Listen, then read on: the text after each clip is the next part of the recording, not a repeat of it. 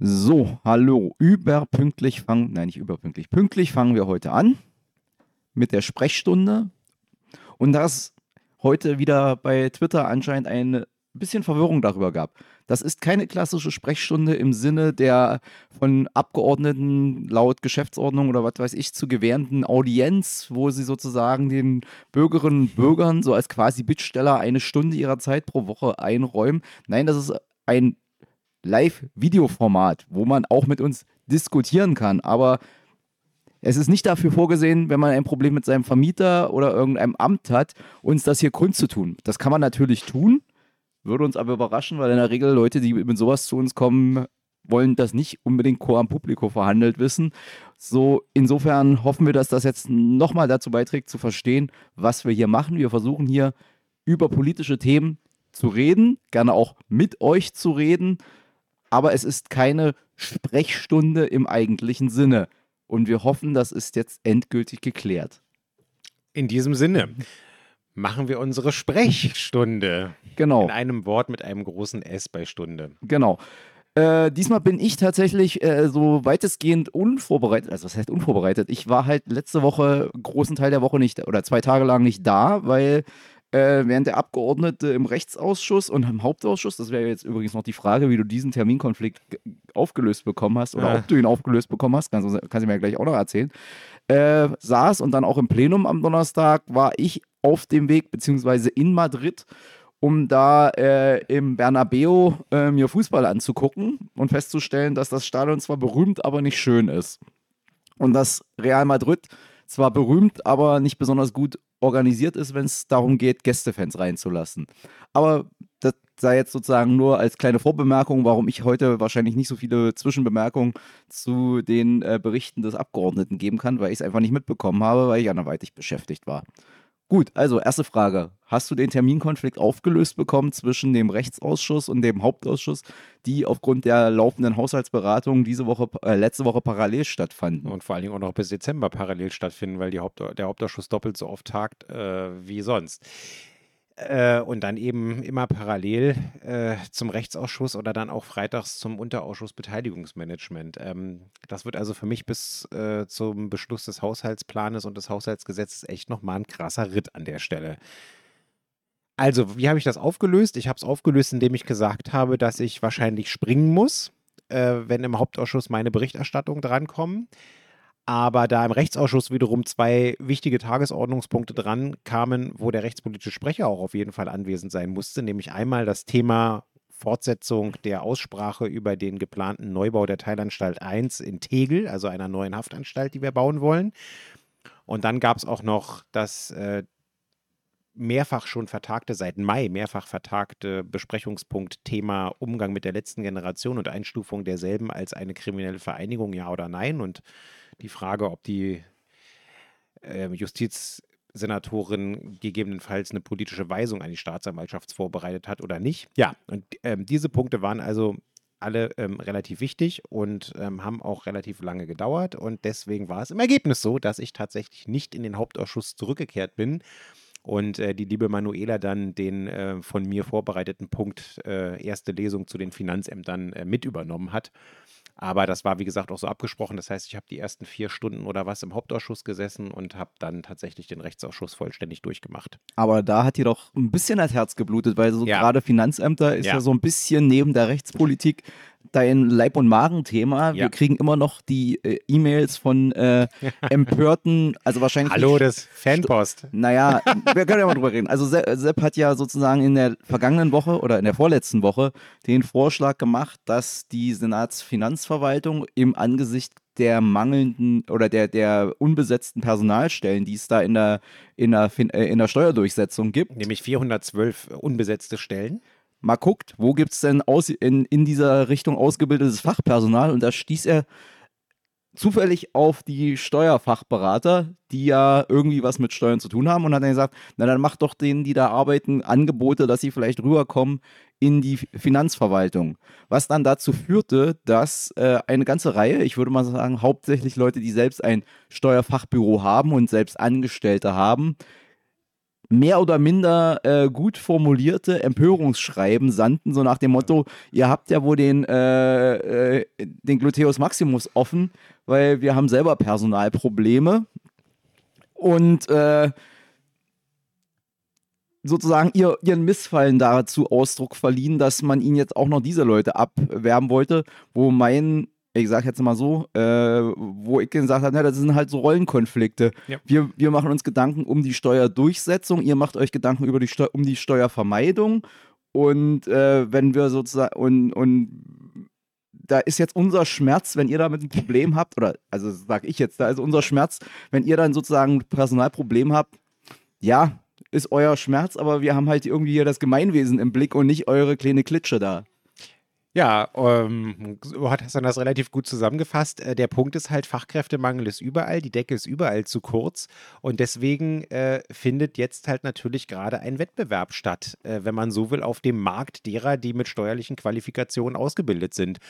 Und an der Stelle bin ich dann relativ entspannt und sage mir, naja, wir werden äh, diesem Markt gegenüber ein Angebot machen mit dem, was wir im öffentlichen Dienst zur Verfügung haben, an äh, 13. Monatsgehalt, an äh, flexibler Arbeitszeit, Teilzeit, Vollzeit hin und her und sozusagen Tarifbindungen, die wir haben, ähm, Beschäftigtenvertretung bzw. Personalräten, die wir haben, äh, und natürlich auch den Aufstiegsmöglichkeiten, äh, die der öffentliche Dienst ja auch zu bieten hat. Und dann wird man ja sehen, wer ein attraktiveres Gesamtpaket hat. Und dann können sich die Leute auf dem freien Markt, hey ho, ähm, einfach entscheiden, wo sie ihre berufliche äh, Zukunft sehen an dieser Stelle. Und ähm, um mal fair zu sein, Natürlich ist im Tagesspiegel oder auch in der deutschen Presseagentur nicht immer epischer Platz für alle meine umfassenden, klugen Vorschläge. Und natürlich hatte ich neben der Abwerbekampagne äh, auch noch andere Vorschläge äh, gemacht, äh, nämlich zum Beispiel, da sind sie auch schon ein bisschen dran, die ähm, Ausbildungssituation äh, zu verbessern. In einem Teil funktioniert es, in dem anderen nicht ganz so gut.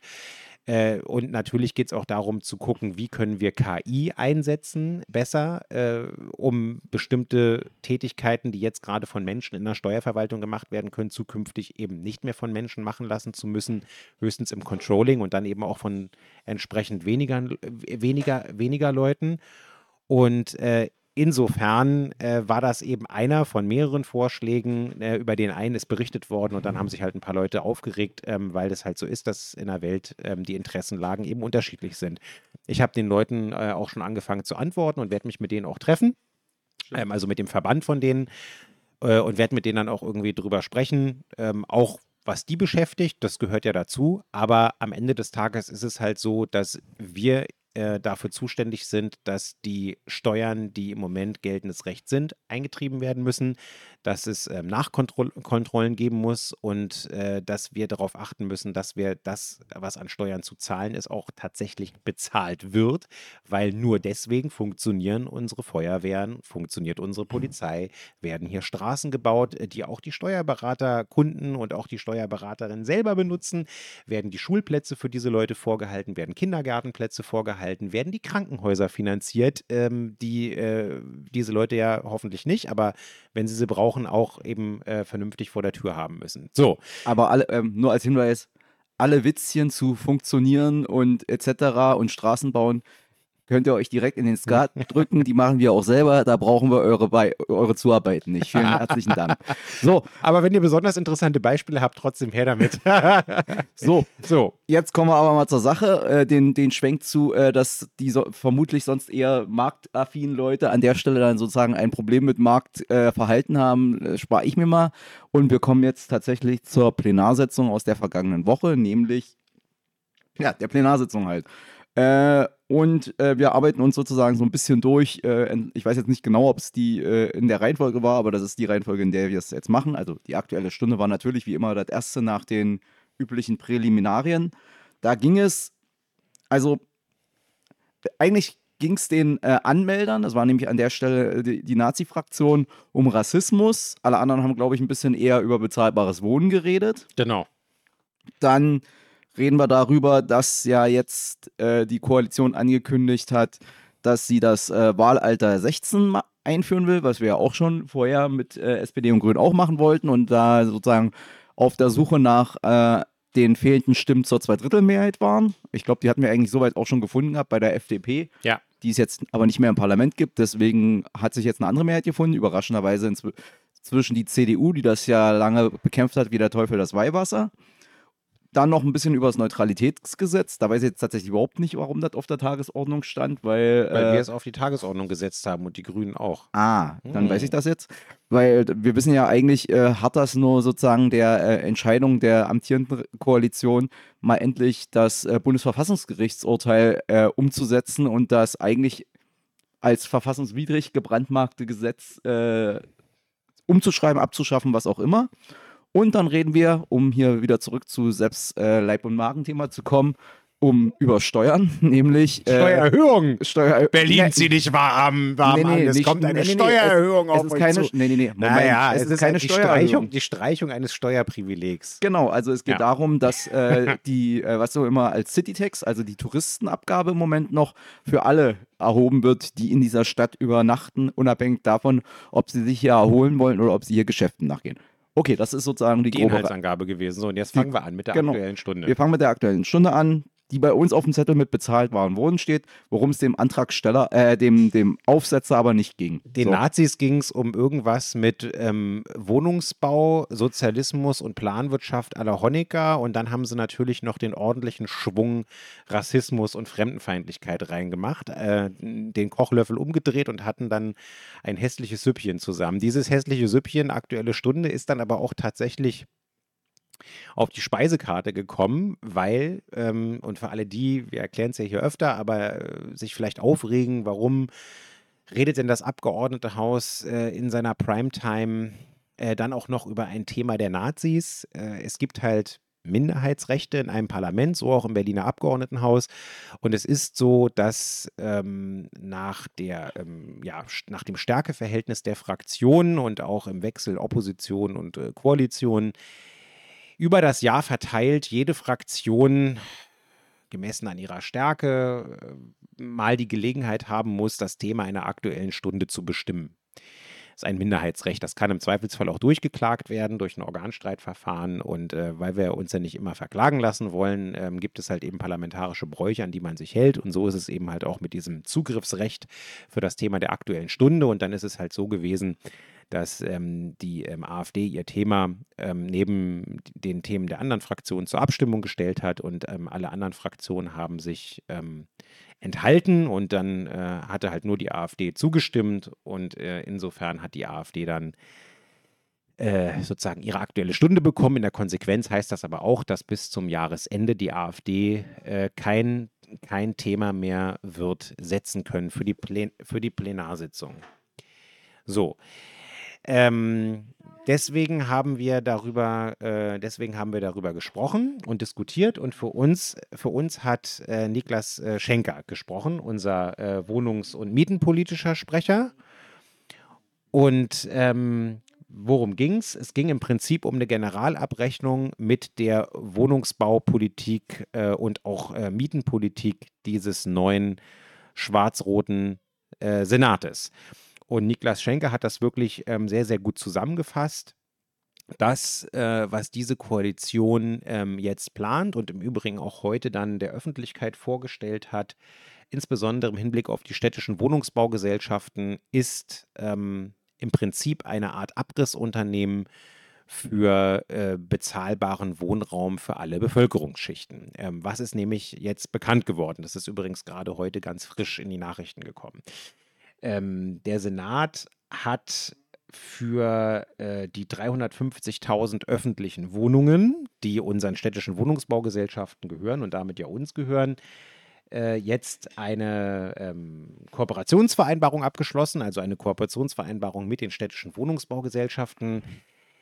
Das haben wir damals auch gemacht, dieses Instrument Kooperationsvereinbarung, äh, um halt zu bestimmten Verbesserungen zu kommen. Ähm, jetzt ist dieses Instrument aber genutzt worden, um vor allen Dingen zwei Dinge zu erledigen. Nämlich zum einen dafür zu sorgen, dass ab Januar jährlich eine Mieterhöhung von äh, 2,9 Prozent zulässig ist. Heißt mit anderen Worten, wenn wir am Ende dieser Wahlperiode sein werden, dann äh, werden die Mieten in den 350.000 öffentlichen Wohnungen um fast 9% gestiegen sein.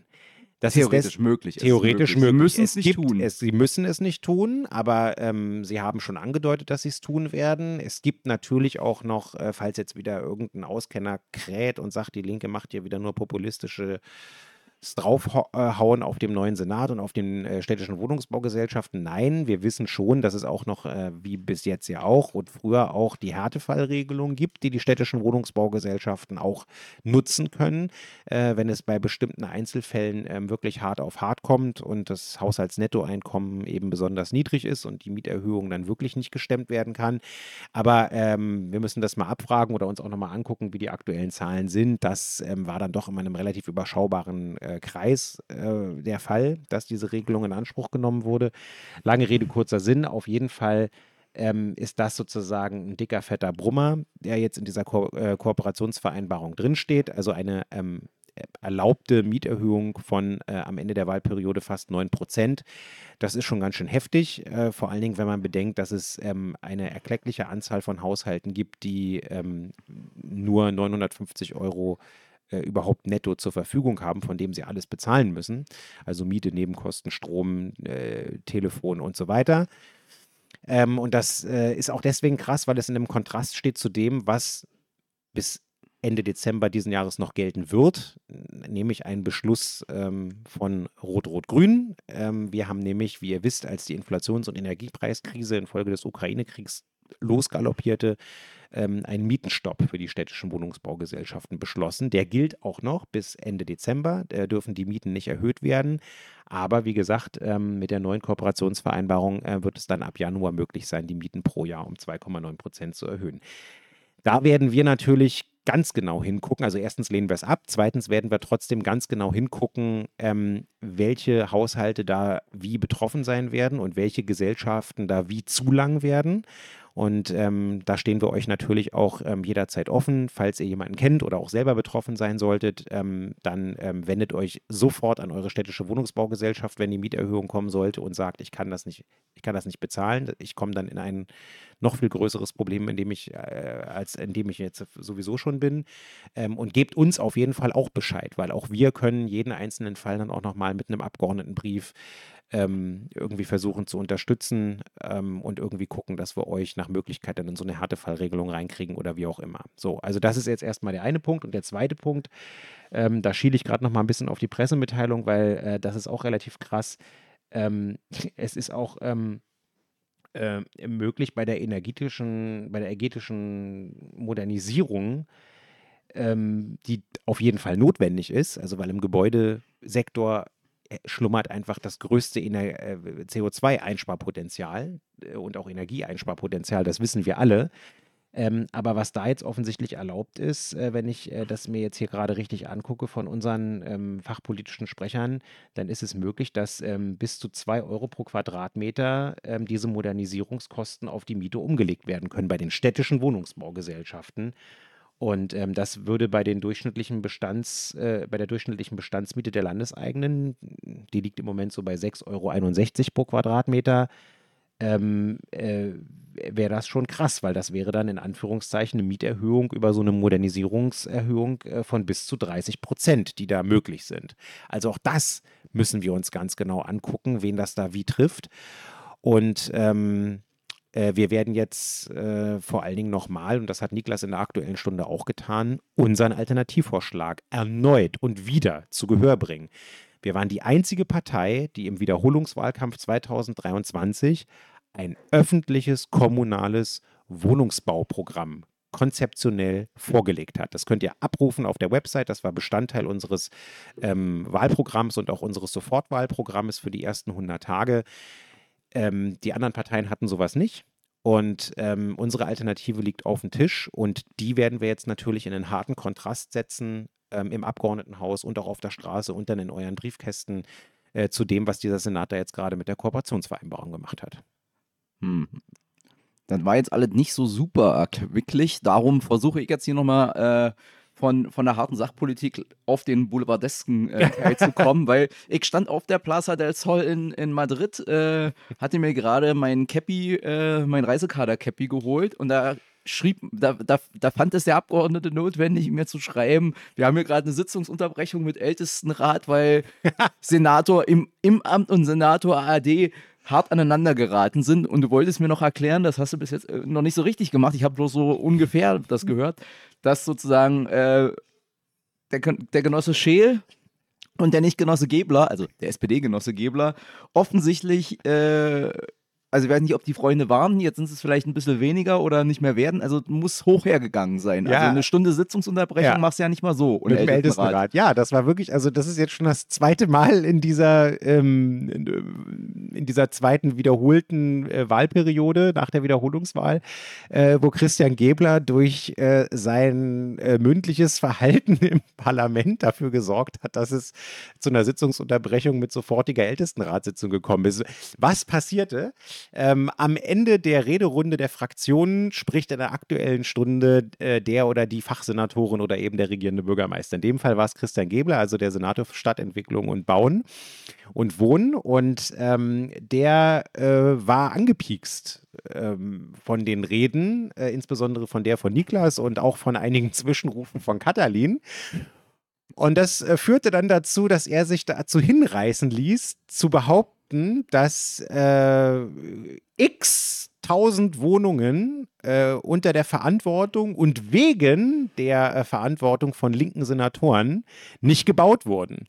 Das kam ganz deutlich so bei uns an. Äh, Katalin, die in einer Reihe vor mir sitzt, bei mir und auch in der letzten Reihe, in der Sebastian Scheel, unser ähm, Senator AD für ähm, Stadtentwicklung und Wohnen saß, der in dem Moment auch reinrief und sagte, Christian, ich kenne fünf, sechs, sieben SPD-Stadträte, da brauche ich nur die Schublade mit meinen Unterlagen aufzumachen und kann dir sagen, wie viele äh, Sozialwohnungsbaugeschichten äh, die verhindert haben wegen irgendwelcher individueller Interessen da vor Ort.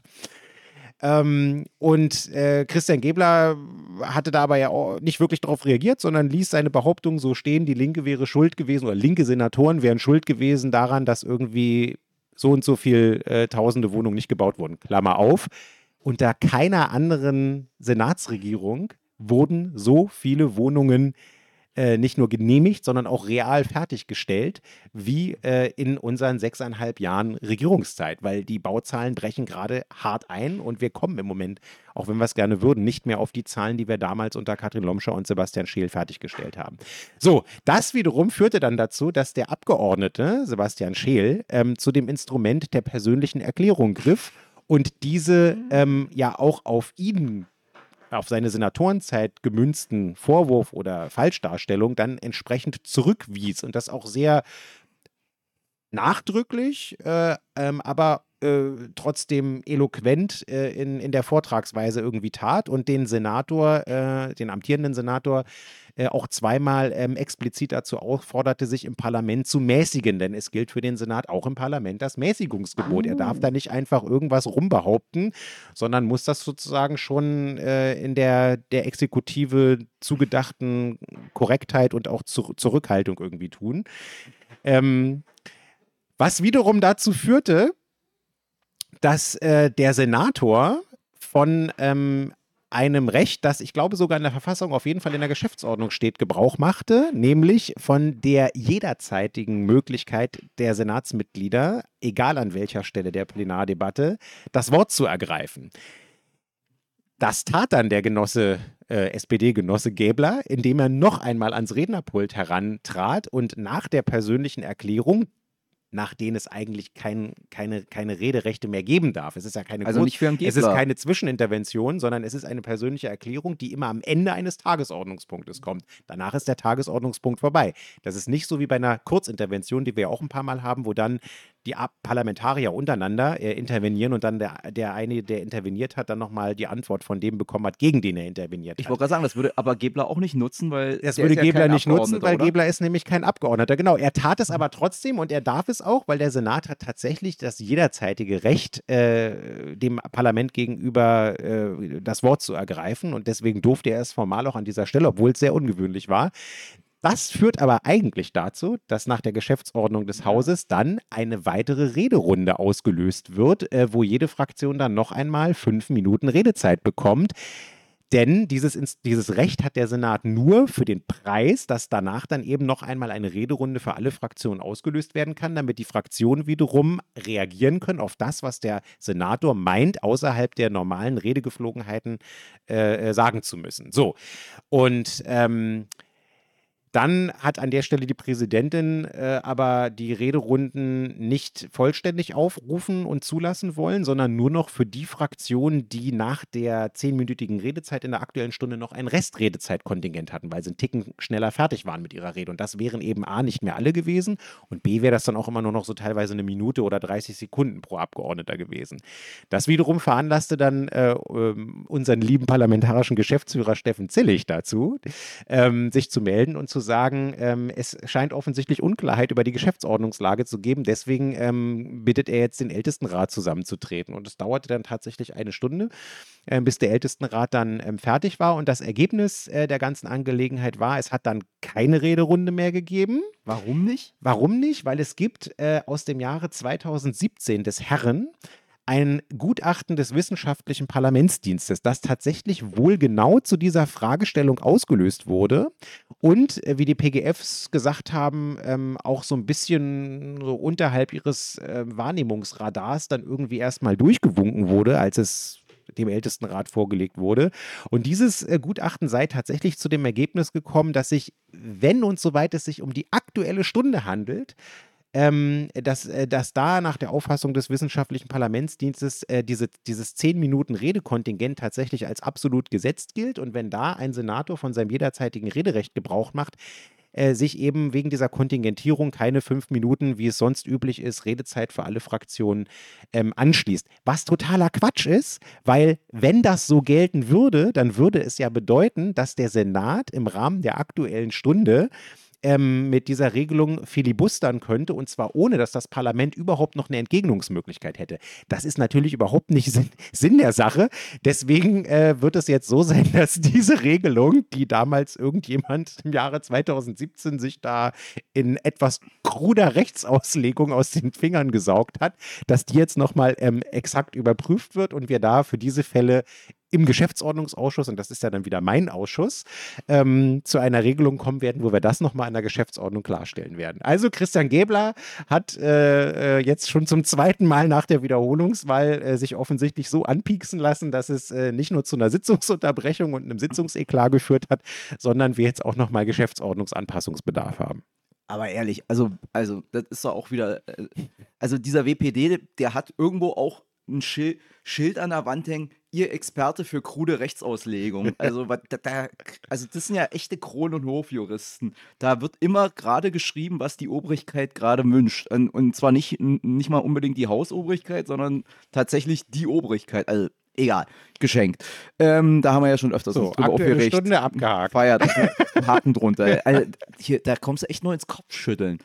Aber egal. Geschenkt, also, obwohl es ist halt unterhaltsam, aber das ist immer gut, wenn man weiß, bei wem man pieksen muss, um entsprechende Reaktionen zu bekommen. Da werden wir wahrscheinlich die nächsten drei Jahre noch öfters Spaß mit haben mit Herrn, mit Herrn Gebler. Wenn Christian so, will be back. Weil ich sag mal so, die, äh, die Situation wird ja nicht leichter und wenn der da tatsächlich auf jede Kritik so empfindlich reagiert, Eieieiei.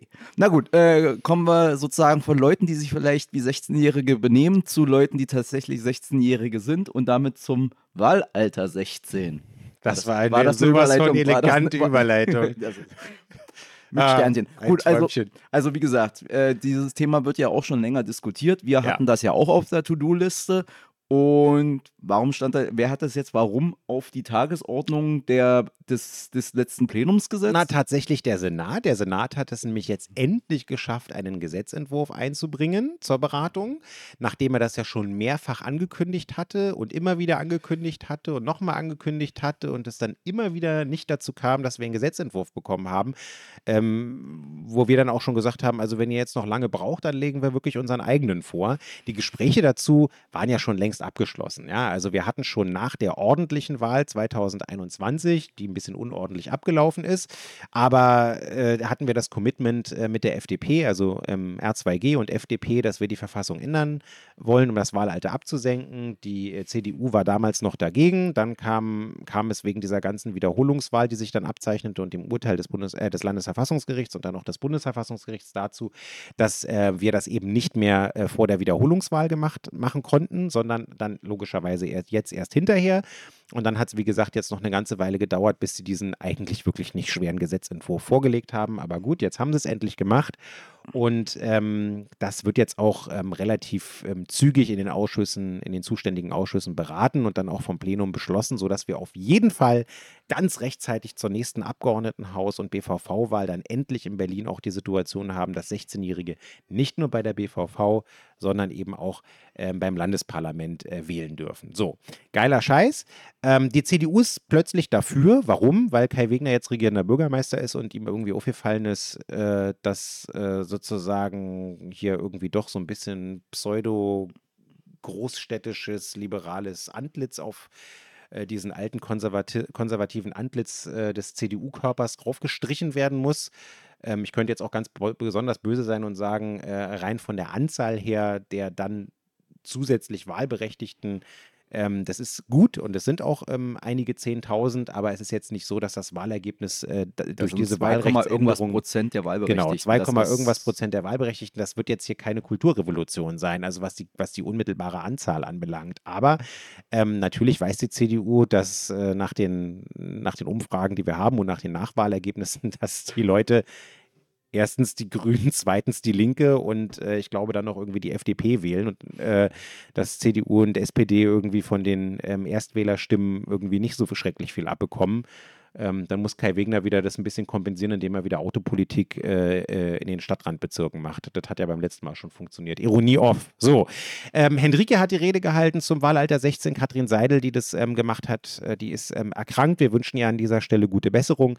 Hendrike hat das aber natürlich auch gut gemacht, die ja auch im Thema äh, drinsteckt. Und ähm, eine Sache war uns wichtig zu betonen, weil das ist nämlich tatsächlich so ein bisschen ein mieses Ding, was die CDU da noch treibt ähm, die haben noch so eine Art Beipackzettel mit ins Parlament gegeben. So nach dem Motto, ja, Wahlalter 16, aber nur, äh, wenn wir jetzt irgendwie noch in so Begleitanträgen dafür sorgen, dass die politische Bildungsarbeit gestärkt wird, weil äh, damit will die CDU die Botschaft senden, Wahlalter 16 ja, aber irgendwie vertrauen wir den jungen Leuten trotzdem nicht so richtig. Deswegen wollen wir ihnen mehr politische Bildung geben, als wir im Moment ohnehin an den Schulen und an einer Poli Landeszentrale für politische Bildung und über alle möglichen Träger und Vereine irgendwie finanzieren.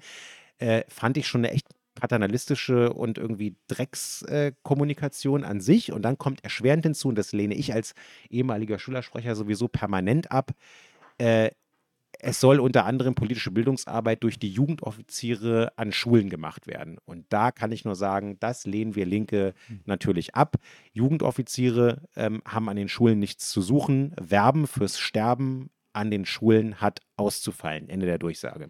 Na gut, an der Stelle haben ja tatsächlich die Sozialdemokraten auch äh, namens der Bildungsverwaltung, nee, Bildungsverwaltung, doch, ja, namens der Bildungsverwaltung total richtig gesagt, das ist eigentlich völlig folgenloses äh, Blabla, was die, Ziel also das ist auch wieder bloß äh, rechte Kulturpolitik, wo man an den Stammtisch ein paar Punkte machen will, weil wie die Schulen ihren, äh, ihre Bildungsinhalte gestalten, ist nämlich den Schulen überlassen. Da hat ihnen irgendein CDUler in irgendeiner anderweitigen Verwaltung gar nichts drin zu kamellen. Dafür werden Lehrpläne erstellt. Vorsicht. Äh, sorry. Ähm, und damit bleibt das halt weitestgehend folgenlos, beziehungsweise das findet zu uns, zu unserem Leidwesen ja aktuell eh schon statt, dass es durchaus Schulen gibt, die sich äh, Jugendoffiziere in die Schule einladen oder genau. in den Unterricht einladen, um da zu informieren. Wo wir ja immer sagen, wenn ihr das schon machen müsst, dann äh, gebietet es das Neutralitätsgebot eigentlich auch entsprechende Leute dazu zu holen, die da das Kontra geben und sagen, ja, der erzählt euch hier irgendeinen irgendein Schmuh von Karriere und mit Technik und bla. Also ihr kennt ja die albernen Radiowerbung und Fernsehwerbung und YouTube-Werbung, die es dazu gibt. Und dann sagt, ja, die versprechen euch jetzt hier, ihr werdet da zum Funker ausgebildet und dann, die, und dann habt ihr, könnt ihr gar nicht so schnell gucken, wie ihr irgendwo in irgendeinem äh, in, irgendwo in der Welt im, im Graben liegt und entweder selber erschossen werdet oder verwundet werdet und äh, sozusagen im Zweifelsfall mit irgendwie als Invalide zurückkommt oder, das darf man auch nicht vergessen, ihr selbst zum, zum ihr selbst töten müsst, was auch den meisten Menschen sozusagen durchaus nicht psychologisch unbeschadet davon kommen lässt. Ja. Ja, Genau. Aber wie gesagt, das war sozusagen die Diskussion, die da nebenher noch lief, also beziehungsweise die da abstrakt nebenher lief, wie es am vergangenen Donnerstag, also war das dann so, wie, wie lief die Debatte? Ja, die Debatte war relativ stabil. Die konzentrierte sich tatsächlich eher auf diese Wahlaltergeschichte und dann eher noch auf diese allgemein paternalistische Grundidee, dass man jetzt aber irgendwie das mit einem Beipackzettel beschließen muss und den Leuten, den jungen Leuten irgendwie sagt, dass man sie eigentlich doch zu dumm hält, also die CDU an der Stelle. Ähm, das mit dem Werben für Sterben war eher ein Punkt, den wir noch gesetzt hatten, dass wir sagen, das geht nicht. Ähm, ja, aber im Wesentlichen dreht es sich schon ums Wahlalter und äh, ja, Na gut. Ich sag mal so, wenn uns die äh, Wahlergebnisse der letzten Jahre eins äh, ge gelehrt haben, dass äh, politische Bildung offensichtlich vielen fehlt und auch historische Bildung vielen fehlt und äh, das, was sozusagen von diesen ganzen Forderungen auch von der SPD und so zu, zu halten ist, kann man ja gerade am aktuellen Bundeshaushaltsentwurf sehen, wo ja gerade in Präventionsprojekten und auch in der politischen Bildung erheblich gespart werden soll. Insofern, jeder tut halt äh, das an seiner, also da ist so ein bisschen das Motto anscheinend, jeder tut für den, äh, für den Sieg des Faschismus, was er kann, und zwar an seiner Stelle. ja. So. Gut, äh, von dieser unappetitlichen äh, Diskussion kommen wir dann jetzt zur nächsten unappetitlichen Diskussion, nämlich dem Neutralität. Ich habe heute die Übergänge drin, das ist unglaublich. Ähm, kommen wir zum Neutralitätsgesetz. Zum Wie ges- sogenannten Neutralitätsgesetz. zum sogenannten, äh, weil das ist nicht neutral, das ist sozusagen ein Antikopftuchgesetz Ja, vor allen und Dingen das heißt das es auch, es heißt auch nicht Neutralitätsgesetz, sondern Gesetz zur Umsetzung von Artikel. Och, ja, geschenkt, aber es, äh, in seiner praktischen Auswirkung hat es eigentlich nur, nur die eine, nämlich äh, Frauen muslimischen Glaubens, die, da, die der Meinung sind, zu ihrer Glaubenspraxis gehört es, Kopftuch zu tragen, also den Hijab, nicht Kopftuch, weil da gibt es auch noch eine äh, Unterscheidung zwischen einem Kopftuch und einem Hijab. Ähm, also die der Meinung sind, zu ihrem Glaubensbekenntnis gehört es, Hijab zu tragen, aus der Schule rauszuhalten. Also aus der, aus der Lehrerfunktion rauszuhalten, weil die haben ja, äh, es gab ja Frauen mit Hijab, gab es ja jahrelang in Schulen. Da haben sie halt bloß die Klos und die, äh, die Flure gereinigt. Da hat das Ja. keinen gestört. Äh, genau. Und wie gesagt, eigentlich ist die Sache durch, weil das Bundesverfassungsgericht hat jetzt mehrmals und auch abschließend gesagt, so wie ihr das da gemacht habt, funktioniert das nicht, weil es hat nämlich genau die Wirkung, die ich hier gerade beschrieben habe. Und bis jetzt hatte sich äh, hauptsächlich die sozialdemokratische Bildungsverwaltung mit Händen und Füßen und Zehntausenden von Euro, die sie permanent an irgendwelche äh, abgewiesene Lehrerinnen als Schmerzensgeld zahlen musste, dagegen gewehrt. Haben wir mehrere jetzt 10.000 Euro, die sie an äh. Rechtsanwalts- und Prozesskosten bezahlen, um irgendwie nochmal den absurden Versuch zu unternehmen, in Karlsruhe zu klagen, ähm, was genau so ausgegangen ist, wie ich es jahrelang prophezeit habe, nämlich mit einer größtmöglichen Ohrfeige, die Karlsruhe nur geben kann, nämlich einem Nichtannahmebeschluss. Nichtannahmebeschluss im Sinne von, was willst du eigentlich bei mir? Ich habe 2015 mit Kopftuch 2 alles gesagt, geh fort.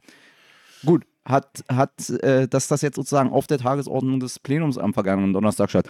Heißt das, es gab da einen Erkenntnisfortschritt beziehungsweise einen Fortschritt in, im Gesetzgebungsprozess, dass man Ja. jetzt mal dieses Gesetz wegarbeitet, Ja, überarbeitet? Ja, und zwar in Gestalt von zwei Gesetzesanträgen zur Änderung des sogenannten Neutralitätsgesetzes, einmal dem Gesetzantrag der Grünen und einmal dem Gesetzantrag von uns, die im Kern das gleiche wollen, nämlich die Streichung der, ich glaube, Paragraphen 2 und 3 des ähm, sogenannten Neutralitätsgesetzes. Ähm, damit sind eben die vom Verfassungsgericht für ähm, äh, unvereinbar erklärten ähm, Regelungen in Bezug auf die äh, Schule und das Tragen von oder das Bekunden mit religiösen Symbolen in, in Schulen gemeint. Ja, und äh, das ist halt auch eben wieder so ein Punkt. Ne? Wir haben das irgendwie versucht, äh, sowohl Dirk Behrendt als auch äh, Lena Kreck ähm, und auch Klaus Lederer haben in der ganzen R2G-Zeit immer versucht, der SPD zu sagen, jetzt hört doch auf mit eurem Quatsch. Den Nichtannahmebeschluss von Karlsruhe hatten wir ja auch schon rechtzeitig, ähm, ich glaube sogar schon vor den Wiederholungswahlen. Also ähm, das wäre jetzt wirklich unmittelbar dran gewesen, das zu ändern und ähm, hier auch wirklich dann dafür zu sorgen, dass diese ähm, verfassungswidrige Lage äh, im einfachen Berliner Landesgesetz dann äh, entsprechend abgeschafft wird. Und äh, natürlich hat der neue Senat jetzt noch nichts vorgelegt. Sie haben es im Koalitionsvertrag zwar reingeschrieben, dass sie das vorlegen wollen, weil sie halt auch finden, dass man irgendwie hier eine Moment, verfassungskonforme Moment. Lass, lass mich, lass mich äh, die, die, die, die Mächte des Universums herbeizitieren, wie bei äh, und äh, prognostizieren, wie bei 95 Prozent dessen, was in diesem Koalitionsvertrag als Prüfauftrag und sonst wie drinsteht, wird auch an dieser Stelle nichts passieren. Wahrscheinlich nicht. Ähm, es war auf jeden Fall so, dass äh, die Rede des äh, Kollegen Rissmann von der CDU, der dazu sprach, äh, auch schon so ein bisschen die Marschrichtung, die sich die Koalition oder zumindest die CDU in der Koalition vorstellt, vorgegeben hat. Ähm, sie wollen nämlich äh, wahrscheinlich die Quadratur des Kreises probieren und irgendwie doch noch dieses Kriterium des Schulfriedens, das Karlsruhe ja als Ultima Ratio, wenn wirklich alle, und das ist auch zwingend vorgeschrieben, dass das vorher stattfinden muss, alle pädagogischen ähm, Maßnahmen zur Lösung eventuell auftretender Konflikte scheitern äh, und dann doch vielleicht der Schulfrieden tangiert ist. Und Schulfrieden heißt aber im Sinne von Karlsruhe auch, äh, wenn ihr euch das durchzieht im Kopftuch 2 Urteil, kann ich wirklich jedem nur empfehlen als Lektüre. Das ist hochgradig äh, interessant zu lesen. Ähm, da wird gesagt, also erstmal hat die Pädagogik Vorrang, vor allem ähm, Schule ist ähm, Spiegelbild der Gesellschaft und in der Schule sollen gerade gesellschaftliche Fragestellungen und ja auch gesellschaftliche Konflikte, es gibt, pädagogisch bearbeitet werden. Ja, die Schule ist kein steriler Raum, äh, wo man irgendwie versucht, die Augen zu verschließen vor gesellschaftlicher Realität und irgendwie sagt, ne, ne, ne, interessiert mich alles nicht, sondern nein, nein, das soll da stattfinden. Das hat Karlsruhe ganz explizit gesagt. Und zwar mit pädagogischen, sozialpädagogischen ähm, und so weiter entsprechenden äh, Implikationen und, und Lösungsansätzen. Und selbst wenn das alles scheitert und der Schulfrieden gestört ist, und zwar aus Saal durch ein religiöses Bekundungsinstrument oder Symbol oder Kleidungsstück, was ein, ein Lehrer oder eine Lehrerin trägt.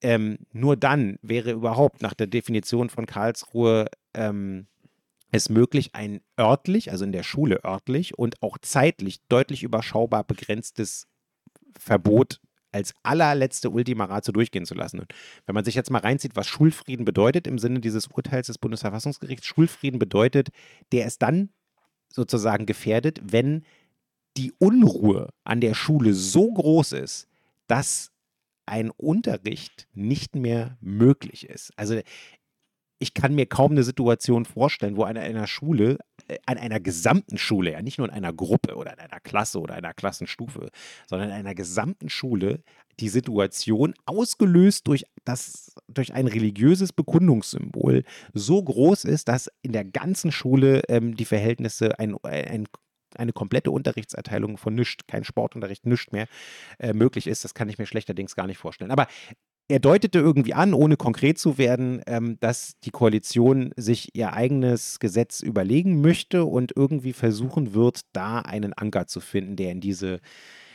der in diese Richtung geht. Ähm, ja, das äh, da wird, da, wird alles da hoch. bei rum. Wird, da, da wird, genau, bei rum. Da wird nichts bei rumkommen.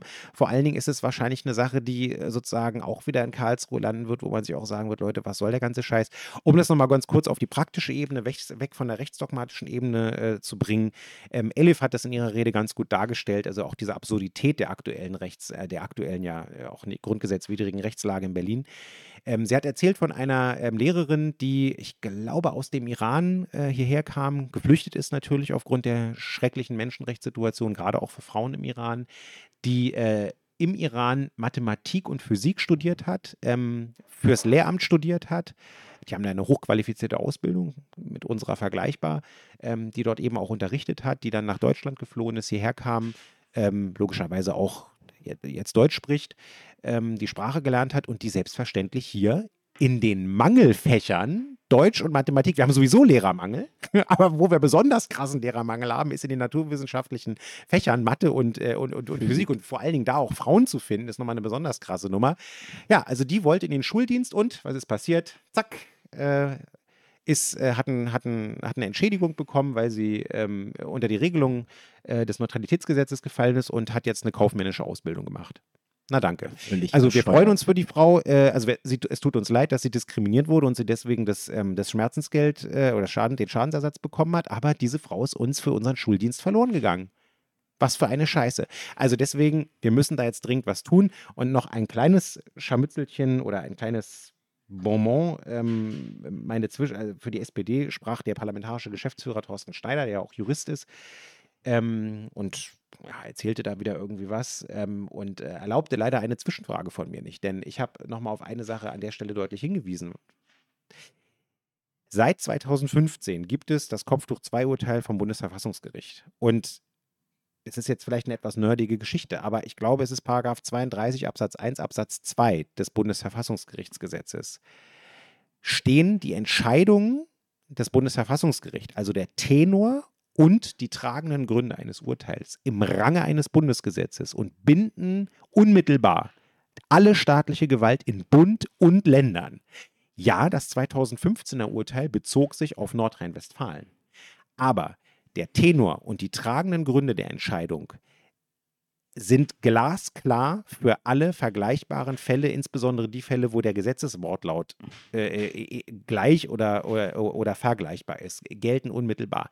Das heißt, eigentlich ist dieses Berliner Neutralitätsgesetz oder diese Paragraphen 2 und 3, die sind seit 2015 eigentlich Kraft der im Range eines Bundesgesetzes stehenden Bundesverfassungsgerichtsentscheidung sowieso hinfällig.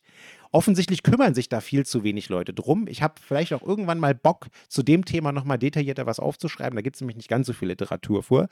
Ähm, aber äh, allein diese Tatsache, ähm, und Juristen müssten das eigentlich wissen, sorgt dafür, dass es für mein Dafürhalten eigentlich der Bundesarbeitsgerichtsentscheidung gar nicht bedurft hätte. Ähm, und spätestens mit dem Nichtannahmebeschluss von Karlsruhe, Karlsruhe selber sagt, ich habe alles gesagt, geh fort, ähm, ist die Sache völlig klar. Wir haben hier keinen Spielraum mehr als Gesetzgeber. Ähm, was äh, die Frage des Urteils anbelangt und was da ausgeurteilt wurde. Ähm, und haben jetzt einfach mal die verdammte Pflicht, diese landesgesetzliche Lage, ähm, in dem Fall der Rechtsprechung und der im Range eines Bundesgesetzes stehenden Rechtsprechung anzupassen.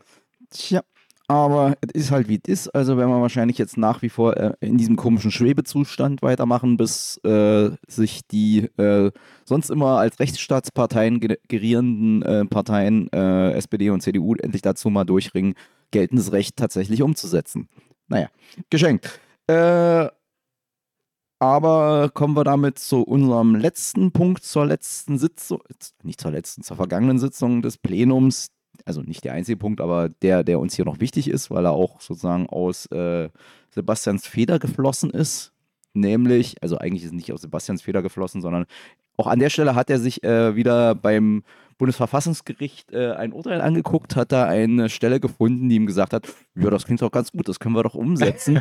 Nämlich, die haben entschieden, da, also ich weiß jetzt nicht 2022 genau, schon. Im genau, März. Am, im März war es, glaube ich ja, im März. Mhm. Oder zumindest wurde es da veröffentlicht. Ähm, dass nichts dagegen spricht oder dass es keinen Grund gibt, der verwehren würde, dass man auch für geschäft geschäftliche Übernachtung eine Übernachtungssteuer erhebt. Und im Angesicht der etwas sich abzeichnenden klammen Haushaltslage hat der Genosse Schlüsselbuch sich als Jurist und verantwortungsvoller Haushälter, der er ist, gedacht, wir müssen doch jede, wir müssen jede Einnahmequelle, die wir haben, nutzen und das wäre doch eine. Genau, gesagt, getan. Also habe ich noch zu Regierungszeiten äh, diesen Gesetzentwurf geschrieben, der das Berliner Übernachtungssteuergesetz ändert und die dort enthaltene steuerliche Privilegierung, also Freistellung von der Steuerschuld für Geschäftsreisende, einfach mal aus dem Gesetz streicht. I, I, I, weg. Ähm, und ich habe das natürlich mit Grünen besprochen, mit dem Finanzsenator, der ja für Steuern äh, zuständig ist. Äh, der hat gesagt, okay, machen wir. Ähm, und ich habe dann aber auch natürlich noch mit dem Wirtschaftssenator gesprochen, damals noch der ähm, liebe Stefan Schwarz. Grüße an der Stelle. Schade, dass du es nicht mehr bist. Wir vermissen dich ähm, und ähm, haben, das meine ich ernst, er war wirklich ein guter Wirtschaftssenator. Und äh, mit dem konnte man wunderbar verhandeln und tolle äh, Kompromisse erzielen. Und dann haben wir miteinander gesprochen und wir saßen im Casino und ähm, er war am Anfang nicht so begeistert davon. es hat er ja auch in der Presse gesagt gehabt. Und dann habe ich gesagt, komm, wir reden nochmal drüber. Dann haben wir im Casino gesessen, am Rande einer Plenarsitzung, zusammen auch mit dem wirtschaftspolitischen Sprecher der SPD-Fraktion, Jörg Ströter. Und dann haben wir dort gesagt, okay, alles klar, wir machen es. Wir machen es dann äh, im März, ähm, also ähm, dann ein Jahr nachdem das Urteil des Bundesverfassungsgerichts äh, äh sozusagen äh, der Öffentlichkeit bekannt gemacht wurde. Ähm, und auch nach der Wiederholungswahl logischerweise, weil wir hatten zu dem Zeitpunkt nicht mehr die Zeit, das noch vor der Wiederholungswahl ähm, äh, hinzukriegen. Und ähm, haben gesagt, wir machen das mit dem Inkrafttreten zum 01.01.24, weil dann wirklich alle Leute genug Zeit haben, sich darauf einzustellen. Und ähm, ja, das äh, nach der Wiederholungswahl dann leider eine andere Konstellation äh, zustande gekommen ist, ähm, ist halt ärgerlich. Aber äh, wie gesagt, das äh, Wort der SPD, äh, finde ich, gilt immer noch, sollte immer noch gelten. Und deswegen äh, habe ich jetzt dann zusammen mit den Grünen eben diesen Gesetzentwurf, so wie wir ihn in der Koalition vereinbart hatten, dann eingebracht. Ähm, und ähm, ich hoffe, dass da jetzt auch eine entsprechende Zustimmung erfolgt, denn wir sind in einer Situation, wo wir uns diese steuerliche Privilegierung von Geschäftsleuten tatsächlich nicht mehr leisten können. Und jetzt könnt ihr auch nochmal fragen, warum wurde das denn damals gemacht? Ganz einfache Antwort. Ähm, dieses Urteil, was Hassan angesprochen hat aus dem März 2022 vom Bundesverfassungsgericht, das war das Grundsatzurteil des Bundesverfassungsgerichts zu jeder Form der Übernachtungssteuer. Die gibt es nämlich noch nicht so super lang und überall dort, wo die in Städten mit Satzungen oder hier in Ländern wie Berlin per Landesgesetz eingeführt wurden, gab es natürlich aus dem äh, Hotel- und Gaststätten-Lobby äh, sofort die entsprechenden Musterklageverfahren dagegen. Und ähm, bis man dann eben am Ende der Leiter der Rechtsprechung angelangt ist, eben beim Bundesverfassungsgericht, dauert es halt eben eine ganze Weile. Und ähm, deswegen war das jetzt das mit Spannung erwartete Grundsatzurteil zu der gesamten Frage der Verfassungsmäßigkeit und Verhältnismäßigkeit dieser gesamten Übernachtungssteuer. Und weil das damals eine relativ neue Geschichte gewesen ist, hat man sich eben in einigen Städten und auch eben in Berlin dazu entschieden, mit Blick auf diese verfassungsgerichtlichen Verfahren, von denen man wusste, dass sie kommen werden, ähm, äh, hat man versucht halt irgendwie, um die Verhältnismäßigkeit besonders gerichtsfest zu machen, hat man gesagt, okay, wir machen es erstmal nur für Privatpersonen, Klammer auf, für die Privattouristen und lassen die Geschäftsreisenden, die ja auch zum Teil inländisch sind, äh, erstmal außen vor, damit wir hier irgendwie auf jeden Fall auf der sicheren Seite sind. Und Karlsruhe hat gesagt, danke, dass ihr darüber nachgedacht habt, aber Hättet ihr gar nicht müssen, ist voll in Ordnung, spricht nichts dagegen, kein Gleichbehandlungsproblem oder irgendwas könnt ihr ruhig machen, könnt ihr gleich behandeln, also die Touristen und die, und die Geschäftsreisenden. Ja, und wir sind jetzt in einer Situation, wo wir ähm, eben dieses Go aus Karlsruhe bekommen haben und zweitens, wo wir auch objektiv in einer finanziellen Situation sind, wo wir gerade als Bundesland jede Einnahmequelle erschließen müssen, die wir erschließen können. Und ich finde, an der Stelle ist es auch besonders gerechtfertigt, weil auch die Geschäftsreisenden benutzen hier unsere Infrastruktur. Die benutzen unsere BVG, die nutzen unsere U-Bahn ab, die äh, äh, fahren hier irgendwie äh, über Brücken, über Straßen. Wenn ihnen was passiert, was wir nicht hoffen, dann müssen sie vielleicht auch mal äh, hier einen Krankenwagen oder äh, einen Rettungswagen oder äh, ein Krankenhaus in Anspruch nehmen. Das alles kostet uns Geld und deswegen können die da auch einen Obolus bezahlen. Zumal bei den Geschäftsreisenden es ja in der Regel nicht die Einzelperson ist, die das tragen muss, wenn es jetzt nicht ein Selbstständiger ist, sondern in der Regel wird das der Konzern von denen bezahlen. Ja. Und wenn es vielleicht auch noch, das wissen wir ja nicht, vielleicht an der einen oder anderen Stelle ich glaube persönlich nicht, weil so ausschlaggebend wird es dann nicht sein von der Höhe. Aber wenn es vielleicht auch einen kleinen Lenkungseffekt hat und dazu führt, dass die eine oder andere Digitalkonferenz gemacht wird, anstatt hier irgendwie Leute mit dem Flugzeug herzuschicken, hey, dann haben wir auch noch was äh, für die Vermeidung von CO2-Emissionen getan. Und wie war die, äh, also es gab es, keine Debatte. Ach so, es wurde nicht dazu diskutiert. Ich sollte, ja, es sollte eigentlich Debatte dazu sein. Ich hatte meine Rede auch fertig, aber ähm, es ist dann in der Putzrunde von den parlamentarischen Geschäftsführern, unter anderem wegen Christian Geblers einstündiger Verzögerung, ähm, äh, ist es dann weggeputzt worden äh, mit äh, noch zwei anderen Rederunden, die es dann auch betroffen hat, ähm, damit man dann wegen Vereinbarkeit von Familie und Mandat ähm, dann äh, nicht ganz so lange sitzen mussten. Okay. Schade, weil mich hätte echt mal interessiert, ob die von uns in der Vorbereitung antizipierten Gegenargumente, die man sich ja eigentlich malen kann, weil sie immer kommen bei sowas, tatsächlich gekommen wären oder gekommen sind. Es kam aber eine Zustimmung. Franziska Becker, die ähm, eine Haushälterin von der SPD-Fraktion, ehemalige Hauptausschussvorsitzende, die hat in ihrer Rederunde zur äh, mittelfristigen Finanzplanung gesagt, dass wir die Einnahmeseite verbessern müssen das sage ich ja hier schon seit Jahr und Tag. Ähm, und dann hat sie gesagt, und da fällt ihr eigentlich nur die Übernachtungssteuer ein und sie findet, die muss erhöht werden. Das werde ich mir natürlich aus dem Plenarprotokoll rausnehmen ja, und dann Moment, in der Ausschussberatung der SPD unter die Nase reiben. Mo, Mo, Mo, Moment, das Hallo. ist ja ein anderer, das ist ja sozusagen, ich glaube, die Dame will auf was anderes hinaus als das, was du willst. Das klingt eher so, als ob sie den Touris äh, tiefer in die Gra Tasche greifen will und nicht unbedingt, dass sie sozusagen das Einkommensvolumen aus der Übernachtungssteuer erhöhen will, indem sie sozusagen diejenigen, also vergrößert, bei denen es erhoben wird. Und da zitiere ich dann den ehemaligen regierenden Bürgermeister Klaus Wowereit. Aus meiner Sicht ist das nicht alternativ, sondern additiv. Wir können gerne auch die, den Steuersatz für die äh, insgesamt erhöhen und dann aber natürlich den Kreis erweitern. Da sehe ich ehrlich gesagt gar kein Problem mit, weil wenn ihr äh, Katalin und anderen ähm, Stadtforschern äh, irgendwie zuhört, äh, Tourismus und Stadtrendite, sagt jetzt der Haushälter, ist cool, finden wir toll.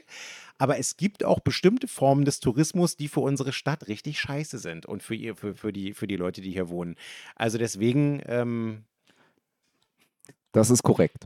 So. Na gut, wir haben die Stunde fast voll jo. und da wir jetzt sozusagen durch unsere Punkte durch sind, gibt es können wir uns dem Ende zuneigen äh, oder uns darauf zubewegen. Es sei denn, du sagst jetzt, da gibt es noch Sachen, die total wichtig, knorke und spannend waren mhm. äh, im Plenum oder ja. in den letzten zwei Wochen eigentlich nicht, weil oh. im Moment alles mit Haushalt beschäftigt ist. Ja, im Moment ist alles mit Haushalt beschäftigt. Es gibt immer viele spannende Punkte, aber ähm, ihr habt ja auch viele Sachen irgendwie vielleicht mitbekommen, die noch irgendwie von mir so in die Presse gepustet wurden, äh, wo der Finger in die Wunde gelegt wurde. Aber das können wir dann auch pointiert, weil die meisten Sachen sind dann auch immer mit einem parlamentarischen Antrag äh, oder einer Initiative verknüpft, die wir vorantreiben.